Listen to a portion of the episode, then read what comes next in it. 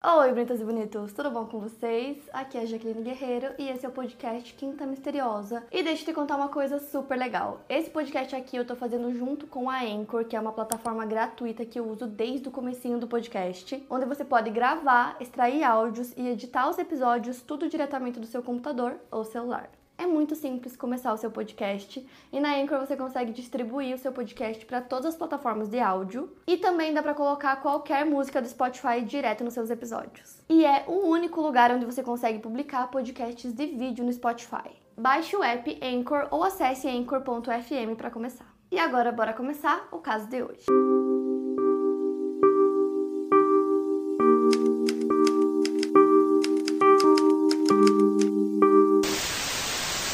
contei alguns casos aqui no canal envolvendo casas com histórias misteriosas. Vou linkar alguns para vocês aqui em cima. E fazia muito tempo que eu não achava nenhum caso assim que também envolvesse mistério e envolvendo uma casa até que eu achei, o caso que eu vou contar para vocês agora. E esse caso aconteceu por conta de uma casa colonial holandesa de seis quartos que parece a casa dos sonhos americanos. A casa fica em uma rua tranquila, em um subúrbio em Westfield, New Jersey, nos Estados Unidos. E além dos seis quartos, a casa possui quatro banheiros, mais de 353 metros quadrados em quase meio acre de terra. A casa também fica em um ótimo distrito escolar a menos de 45 quilômetros de Manhattan.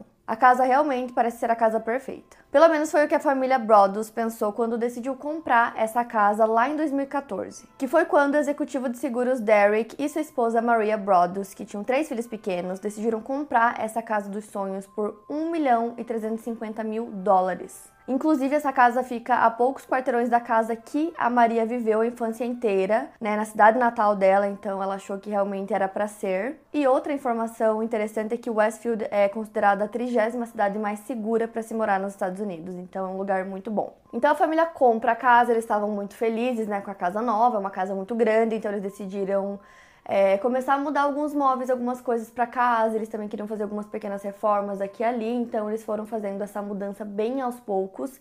E só três dias depois de comprar a casa, o Derek percebe que tem uma carta é, na caixa de correio da casa nova, que está escrito endereçada para o novo dono. E era um envelope branco com uma carta grossa, desajeitada dentro. E aí não tinha o nome de quem tinha mandado essa carta, ela estava assinada como o vigilante. E eu vou ler um pedacinho dessa carta para vocês. Querido novo vizinho do 657 Boulevard, que é no caso a rua e o número da casa. Permita-me dar-lhe as boas-vindas ao bairro. Como você veio parar aqui? O 657 chamou você com sua força? O 657 tem sido o assunto da minha família há décadas. E à medida que se aproxima do seu aniversário de 110 anos, fui encarregado de observar e aguardar sua segunda vinda. Meu avô vigiava a casa na década de 1920 e o meu pai na década de 1960 e agora é minha vez. Quem sou eu? As centenas e centenas de carros que passam pela 657 todos os dias. Talvez eu esteja em um deles. Olhe para qualquer uma das muitas janelas no 657 para todas as pessoas que passam todos os dias. Talvez eu seja uma delas. Você tem filhos? Eu os vi. Até agora acho que são três que contei. Você precisa encher a casa com o sangue jovem que eu pedi? Melhor para mim. Sua antiga casa era pequena demais para a família em crescimento? Ou foi ganância para me trazer seus filhos? Assim que eu souber os seus nomes, vou chamá-los e atraí-los para mim. E a carta terminava assim, né, com a assinatura O Vigilante. É, eles tinham acabado de comprar a casa, como eu falei, faziam três dias, então eles ficaram extremamente assustados com essa carta e com esse tom meio de ameaça, né? Dizendo que é, queria saber sobre os filhos deles e porque eles estavam lá e falando que tinham visto três crianças, então eles perceberam realmente que essa pessoa, né, misteriosa, estava realmente observando a família né, na nova casa. Então a família Brothers decide conversar com os antigos donos da casa para descobrir se eles também tinham recebido cartas ameaçadoras, cartas dessa mesma pessoa, para tentar entender se era uma coisa recorrente, se era uma piada, se era uma brincadeira de mau gosto, o que que era. Então eles perguntam para eles. E quem morava lá era o John e a Andrea Woods. Eles moraram na casa por 28 anos. Então quando é, o Derek liga para eles e pergunta sobre essas cartas, eles falam que receberam uma única carta durante esses 28 anos e que essa carta não tinha nenhum cunho, tipo assim, assustador ou ameaçador e que eles nem levaram a carta a sério, eles até jogaram a carta fora, então não tinha nem como mostrar para eles como era essa carta, mas que não tinha nada demais na carta e que só foi recebido realmente uma vez durante todo esse tempo. E eles contaram que eles nunca tiveram problema algum durante todos esses anos morando lá. Inclusive, eles tiveram uma filha que cresceu, né, e foi criada nessa casa chamada Margaret Bakes Davis. E quando essa história chegou aos ouvidos dela, né, que já era adulta, né, na época que a casa foi vendida, ela disse que foi tudo muito estranho, é, que nunca aconteceu nada lá, ela morou lá a vida inteira e que ela só tinha memórias boas, memórias felizes, que a casa era maravilhosa, que a infância dela foi maravilhosa lá.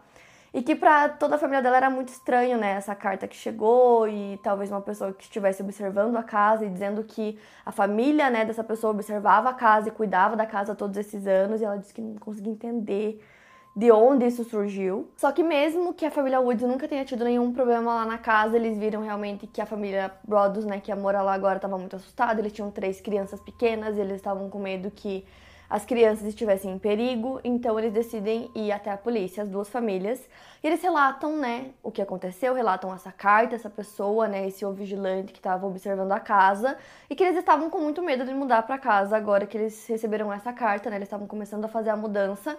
Então a polícia fala para eles não contarem para ninguém sobre essa carta, nem sobre o vigilante, porque a partir daquele momento qualquer um dos vizinhos podia ser né, um possível suspeito, então o ideal era que ninguém soubesse dessa carta para a polícia poder investigar. Então, duas semanas depois de receber a primeira carta, eles recebem a segunda. Então, nesse meio tempo de duas semanas, eles estavam começando a fazer a mudança, então eles não tinham se mudado completamente para casa nova, mas eles iam para lá de vez em quando, levavam algumas coisas, levavam as crianças, e aí nessa segunda carta tinham informações é, sobre a família que não tinham sido citadas na primeira. Então, por exemplo, o vigilante começou a falar sobre a ordem de nascimento das crianças, o apelido das crianças, que eram informações muito pessoais, né? Então assustou ainda mais a família. Ele até disse que viu uma das crianças pintando em uma varanda e ele perguntou: ela é artista da família? Então eu vou ler alguns trechos dessa segunda carta para vocês. Fazem anos e anos desde que o sangue jovem governou os corredores da casa. Você já encontrou todos os segredos que ela guarda? O sangue jovem vai brincar no porão ou eles estão com muito medo de ir lá sozinhos? Eu teria muito medo se fosse eles. Fica longe do resto da casa. Se você estivesse lá em cima, nunca os ouviria gritar. Eles vão dormir no sótão ou todos vocês vão dormir no segundo andar? Quem tem os quartos de frente para a rua? Eu saberei assim que você se mudar. Isso me ajudará a saber quem está em qual quarto. Assim eu posso planejar melhor. Então, com a chegada da segunda carta, eles decidem que realmente eles não vão mudar para casa. É, como eu falei, eles estavam começando a fazer a mudança, eles iam para casa, levavam as crianças, eles pararam de levar e decidiram que não iriam mesmo. Tanto que tem até algumas fontes que falam que eles mudaram para casa dos pais da Maria quando isso aconteceu e não foram mais para casa, até que chegou mais uma carta. Essa terceira carta dizia: "Para onde você foi? 657 Boulevard está sentindo sua falta." Hey, it's Kaylee Cuoco for Priceline. Ready to go to your happy place for a happy price? Well, why didn't you say so? Just download the Priceline app right now and save up to 60% on hotels. So, whether it's Cousin Kevin's Kazoo concert in Kansas City, go Kevin, or Becky's Bachelorette Bash in Bermuda, you never have to miss a trip ever again. So, download the Priceline app today. Your savings are waiting. Go to your happy place for a happy price. Go to your happy price, Priceline. Pauta. Você conhece a história da casa? Você sabe o que está dentro dos muros da 657? Por que você está aqui? Eu descobrirei. Já vejo que você inundou o 657 com empreiteiros para poder destruir a casa como deveria ser. Má jogada. Você não quer deixar o 657 infeliz. Todas as janelas e portas me permitem observá-lo e rastreá-lo enquanto você se move pela casa. Quem sou eu? Eu sou o vigilante e estou no controle da casa há quase duas décadas. A família Woods entregou a casa a você. Era a hora deles seguirem em frente e gentilmente venderam quando eu pedi. Eu passo muitas vezes ao dia em frente à casa. 657 Boulevard é meu trabalho, minha vida, minha obsessão. E agora você também é, família Brothers. Bem-vindo ao produto da sua ganância. A ganância foi o que trouxe as últimas três famílias aos 657 e agora trouxe você até mim. Então, com essa terceira casa, a família decide que eles não só não vão mais mudar para casa, mas eles também decidiram vender a casa. Eles começam a anunciar a venda só que já meio que tinha vazado essa história, né, de que tinha uma pessoa vigilando e tinha alguma coisa estranha acontecendo, então já tinham alguns rumores. Isso dificultou muito a venda nesse primeiro né, momento, faziam seis meses que eles tinham comprado a casa. E a polícia estava investigando o caso, mas eles não estavam conseguindo chegar em nenhuma pessoa específica, né, para poder descobrir quem estava mandando essas cartas.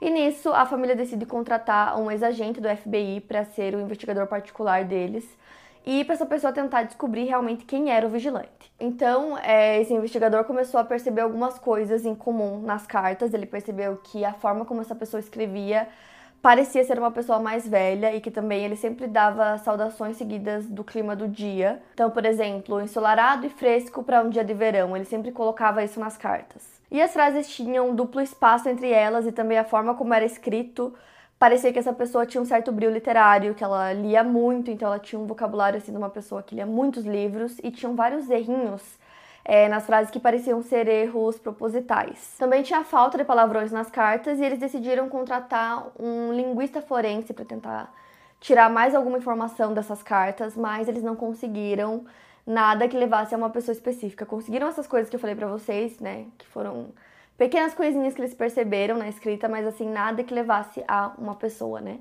E como a polícia não chegava a conclusão nenhuma, a família também, né, com um investigador particular, não tinha chegado em nada e eles não conseguiam vender a casa, eles não conseguiam fazer nada em relação à casa, eles decidiram abrir um processo contra a família Woods, que tinha morado lá antes deles, dizendo que eles não haviam avisado eles sobre essas cartas e que eles tinham recebido uma carta que eles não tinham mostrado para eles essa carta. Só que aí o juiz rejeitou o caso porque ele disse que não tinha nenhuma evidência de que a carta que a família Woods recebeu é, tivesse sido jogada intencionalmente e também pelo fato de não ter sido uma carta ameaçadora, né? Então não tinha esse cunho ameaçador, o que basicamente era exatamente contra o que a família tinha dito, né? Que eles tinham recebido uma carta ameaçadora e não tinham contado para eles, mas não era bem isso que tinha acontecido. Então, o caso foi rejeitado, só que com é, esse processo que eles abriram, o caso foi pra mídia, né? Então, meio que já tinham alguns rumores ali pelo bairro, e aí foi pra mídia e de vez.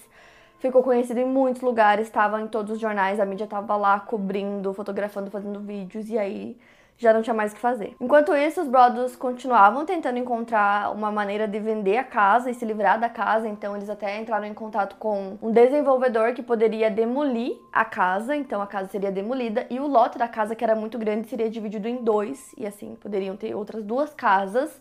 E essa era a ideia da família Brothers, porém é, não foi aceito porque tinha um tamanho mínimo que tinha que ter as casas nesse bairro, então tinha que seguir esse tamanho e não poderia ser menor. Então essa ideia deles não deu certo. Os Brothers até apelaram para o conselho de planejamento do bairro, né? Só que os juízes rejeitaram por unanimidade essa decisão, dizendo que os lotes seriam pequenos demais, né, para esse tamanho obrigatório do bairro, que não poderia ser feito mesmo. Então a 657 permaneceu sendo um lote só com uma casa. Então, no Natal de 2015, as famílias que expressaram essa raiva pelas decisões dos Brothers de tentar dividir a propriedade foram alvo de cartas ameaçadoras assinadas como amigos da família Brothers. E aí, na primavera de 2016, cerca de dois anos depois né, da chegada da primeira carta, os Brothers conseguiram encontrar uma família que estava disposta a alugar a casa deles com a condição de que eles pudessem desistir caso outras cartas chegassem. E aí, em duas semanas, a casa recebeu uma carta endereçada a o vil e rancoroso Derek e sua mulher Maria. A carta dizia: 657 Boulevard sobreviveu à sua tentativa de assalto e permaneceu forte com seu exército de apoiadores barricando seus portões. Meus soldados do Boulevard seguiram minhas ordens. Eles cumpriram sua missão e salvaram a alma da 657 pelas minhas ordens. Todos saúdam o vigilante. E aí, no restante da carta, ele começa a falar algumas coisas mais ameaçadoras ainda para a família. Talvez um acidente de carro, talvez um incêndio, talvez algo tão simples como uma doença leve que parece nunca ir embora, mas faz você adoecer dia após dia. Talvez a misteriosa morte de um animal de estimação, ou entes queridos morrem de repente. Aviões, carros e bicicletas caem, ossos se quebram. Você é desprezado pela casa e o vigia venceu. Então, nisso já tinha essa família nova, né, alugando a casa e morando lá. Eles ficaram um pouco assustados com essa carta, mas eles decidiram que eles continuariam morando lá se fossem instaladas mais câmeras de segurança por toda a casa, e assim foi feito. Enquanto isso, a polícia continuava investigando o caso, mas era muito difícil porque as cartas que eles recebiam, que era a única evidência, não tinha prova nenhuma, não tinha impressões digitais, não tinha nada que eles pudessem usar além da carta em si. E aí uma informação interessante é que quando eles pediram para dividir os terrenos, como eu falei para vocês, não foi aprovado, né? Só que em 2018, a mesma diretoria que não tinha aprovado a divisão desse terreno dos Brothers, aprovaram o desmembramento de um lote diferente próximo à casa e que o lote exigia uma exceção maior do que a dos Brothers haviam solicitado. Outra informação também é que todas as reivindicações que os Brothers haviam feito, não só para a família Woods, mas também para duas empresas que estavam envolvidas na venda da casa, foram todas retiradas no tribunal até 2019. Várias investigações aconteceram, não só da polícia, como paralelas né, do investigador particular e funcionários, enfim,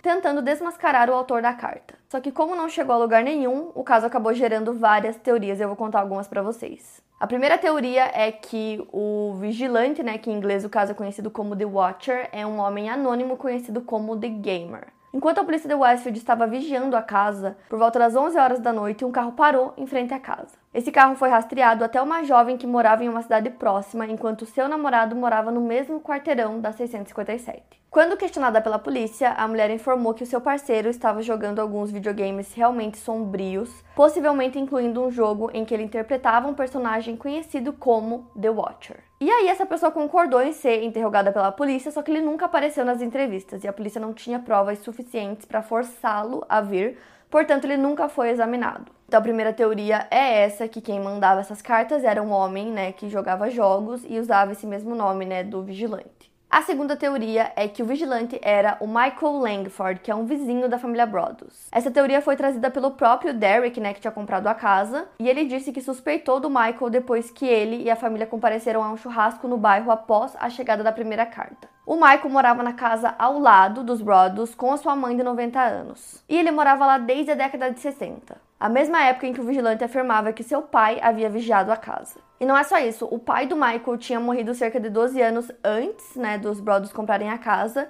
Isso poderia ter explicado por que o vigilante disse que eles estavam assistindo por a maior parte de duas décadas. O Michael também era conhecido por assustar os vizinhos, literalmente observando eles. Então ele tinha esse costume, né, de ficar andando pelo bairro, pelas casas, como lá a maioria das casas são abertas, né? Ele ficava andando em volta das casas e olhando pela janela. Então vários vizinhos já tinham visto ele fazendo isso. E além disso, a posição que fica a casa dele, né, ao lado da casa dos Brodos, ele tinha uma visão exata assim da varanda onde uma das filhas do casal pintava, que foi o que foi escrito na carta, né, se ela era artista da família. Então, ali da casa dele dava para ver perfeitamente o local. Então, isso também é uma coisa, né, a se pensar. Só que aí o que acontece? Quando o Derek falou sobre o Michael pra polícia, foi assim que chegou a primeira carta, né? Chegou a primeira carta, teve churrasco, ele já falou pra polícia que ele achou o Michael um pouco estranho, e as pessoas comentavam que ele tinha essa mania de ficar observando, né, as janelas das pessoas pelo bairro.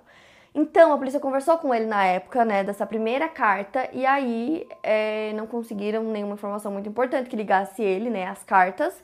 Só que no caso só tinha sido mandada uma carta, então a polícia acreditava que se realmente fosse o Michael, seria muita burrice ele continuar mandando cartas, que foi o que aconteceu, né? Depois chegaram outras. Outra coisa que aconteceu é que a família Brothers estava, né, suspeitando que o Michael poderia ser o vigilante, então eles decidem mandar uma carta é, para casa dele dizendo que eles iriam demolir a casa para ver se assim chegaria uma carta do vigilante, né, dizendo alguma coisa em relação a isso, mas não chegou nenhuma. E aí, nisso, a polícia teve uma ideia na época. Eles decidiram mandar uma carta é, pro Michael, né, pra casa do Michael, dizendo que a casa ao lado, a casa né, 657, seria demolida para ver se assim, caso ele fosse vigilante, ele mandaria mais uma carta é, falando alguma coisa em relação a isso, né, a demolição da casa, que isso provaria que era ele. Só que não veio carta nenhuma. E aí a polícia começou a acreditar que talvez pudesse ser ele mesmo, porque eles conseguiram uma pequena evidência de DNA que era de uma mulher. Então eles achavam que talvez o Michael estivesse escrevendo as cartas e estivesse pedindo para a irmã dele, a Abby, deixar as cartas, né, na casa do vizinho. Então eles tinham esse DNA, eles conseguiram pegar o DNA da Abby de uma garrafinha de água que ela tinha usado e eles fizeram testes para ver se batia e não, o DNA não combinava, então não era ela. Então depois, né, desse teste de DNA, eles decidiram descartar todos da família é, Langford, que é a família do Michael, como suspeitos. Então não só ele e a irmã, mas todo mundo, né, a polícia descartou todos eles. E eles nunca informaram é, para a família Brothers o porquê. Eles simplesmente descartaram todos e pararam de investigar a família. Já a família Langford, né, a família do Michael, sempre negou qualquer tipo de envolvimento com o caso e com essas cartas. Desde o início eles sempre negaram. O Michael faleceu em 2020 e a casa, né, ao lado da 657 ainda da família dele. O irmão dele deu uma entrevista dizendo que apesar de já fazerem alguns anos, essa história nunca acaba e que eles foram acusados de uma coisa que nunca fizeram e que eles nunca receberam nenhum pedido de desculpas da polícia depois de todo esse transtorno. Além disso, ele disse que eles também gastaram muito com advogados por conta de tudo isso e que era muito injusto tudo o que aconteceu e uma informação importante também é que o investigador particular da família Brodos investigou os antecedentes criminais da família Langford, só que ele não encontrou nada. Já a terceira teoria é a de que o vigia é na verdade um personagem formado pela família Broaddus, que usou as cartas como forma de sair dos problemas financeiros causados pela casa, ou possivelmente para garantir um contrato de filme baseado na história. Alguns moradores acharam suspeito que ao longo dos anos os Broaddus conseguissem passar de uma casa de 315 mil dólares para morar em uma de 770 mil dólares e finalmente para 657, que valia quase 1 milhão e 400 mil dólares com hipotecas refinanciadas. Eles começaram a teorizar que a família criou todo, é, toda essa história, todas essas cartas, para tentar sair de problemas financeiros. E muitos perguntaram também o porquê da família ter decidido continuar reformando a casa, mesmo depois que eles decidiram que não iriam mais morar lá. Então, estava é, decidido que eles não iriam mais se mudar para casa, só que as reformas continuaram. Eles gastaram cerca de 100 mil dólares só em reforma. Então, se eles não iam se mudar, por que, que eles continuariam reformando e gastando com reformas? Outra coisa também é que, como eu falei para vocês, quando ele não conseguiu vender o terreno da casa e demolir a casa e transformar o lote em dois lotes separados, ele ficou muito bravo com isso. E aí as, é, os vizinhos e tal ali do bairro receberam essas cartas é, que diziam que eram de amigos da família Broad. Só que na verdade o Derek tinha escrito todas essas cartas e ele admitiu depois que quem escreveu foi ele. Ele disse que ele escreveu porque ele estava com muita raiva, estava muito frustrado, né, depois de tantos anos, depois de ter comprado essa casa, todos os problemas que eles enfrentaram e aí as soluções que ele conseguia encontrar não davam certo, e por isso que ele mandou essas cartas. E aí ele disse que não era ele quem tinha mandado as cartas do vigilante, que ele mandou essas outras cartas só por frustração. Só que muitas pessoas acreditavam que talvez ele fosse o vigilante, já que ele decidiu justamente mandar cartas, né, para os vizinhos. Só que aí o trauma psicológico, né, vivenciado pela família foi um forte concorrente contra essa teoria. Tanto Derek quanto a Maria disseram que eles tiveram vários problemas é, psicológicos depois que tudo isso aconteceu. E juntamente com o fato de que ao mesmo tempo do envio da primeira carta, outra família do quarteirão também recebeu uma carta do The Watcher. Então, com toda essa atenção em cima do caso, todas essas teorias, não tinha como não lembrar de uma outra casa que também é, ficou muito famosa, que é a casa em Amityville que fica em uma colônia holandesa a apenas 90 quilômetros a leste né, da Casa 657, onde um crime aconteceu exatamente 40 anos antes. Tem um vídeo aqui no canal que eu falo bastante sobre né, essa casa, o crime que aconteceu lá, as teorias e tudo mais. Eu vou deixar aqui no link para vocês. E eu só citei porque em alguns sites eles faziam essa comparação das casas, apesar de não ter acontecido um crime né, na 657 mas pelo fato de ter toda, né, todo esse mistério em volta da casa e também por ser relativamente perto, né, uma da outra. Em outubro de 2016, um filme de terror chamado The Watcher foi lançado pela Lifetime, e a Netflix também acabou conseguindo os direitos da história depois de uma batalha né, de lances em 2018, e ela está produzindo no momento uma minissérie inspirada no caso. Os Brothers conseguiram vender a 657 em 2019 por 959 mil dólares, e quando isso aconteceu, estava em todas as manchetes né, do país falando sobre isso. E eles fizeram uma perda de cerca de 400 mil dólares do valor que eles tinham pagado, né? Os compradores quiseram permanecer anônimos, mas segundo relatos locais, também são uma família jovem e até agora não houve relatos de novos proprietários recebendo cartas do vigilante. O Derek fez mais alguns comentários sobre o caso e sobre a casa. No Twitter ele disse que a doença mental é real, que a pessoa que estava tão brava que eles compraram a casa achou que seria uma boa ideia ameaçar o filho deles de 5 anos de idade e que essa pessoa vive naquele bairro perto o suficiente para poder ver e ouvir o que a família fazia e que era um crime solucionável. Já outros não têm tanta certeza assim. Esse espectro, né, em volta do vigilante, né, quem quer que seja essa pessoa, continua sendo uma presença silenciosa em New Jersey e nas mentes dos detetives da internet e também na vizinhança, quanto em todo lugar, né, que conhece a história. E outra coisa, só para fechar o vídeo que eu queria citar para vocês, foi uma entrevista da Margaret, que é, filha dos Woods, né, que morou na casa antes dos Broadwells, que viveu lá a infância inteira e que disse que nunca aconteceu nada. Ela deu uma entrevista dizendo que as pessoas realmente conhecem muito o caso e sempre perguntam para ela sobre. E como a casa fica em Westfield, se fala muito sobre ela e quando a pessoa fala que morava em Westfield, perguntavam se conhecia a casa ou se sabia alguma coisa sobre o caso. E ela conta que ela fala para as pessoas: sim, não só sei como morei lá 28 anos. Ela conta que ela não compartilha nenhuma teoria sobre a casa, porque ela não acredita que tenha nada lá realmente. Ela só tem lembranças boas e felizes da casa. E ela disse que quando os brothers colocaram a casa para vender, né, seis meses depois, a família dela quase comprou a casa novamente. Ela também disse que está bem ansiosa para ver a produção da Netflix e, enquanto isso, o caso continua sem solução, ninguém sabe quem é o vigilante, quem é essa pessoa que estava aterrorizando a família Brodos. É, lá nesse bairro, né, onde a casa fica, o caso é muito presente ainda. Tem vizinhos que preferem fingir que nunca aconteceu, enquanto tem outros que têm medo e até dizem que sentem uma sensação estranha quando passam pela casa, então evitam passar por ali. E é uma coisa que meio que fica no ar, assim, de quem mora lá e quem mora próximo do local, né? Esse mistério.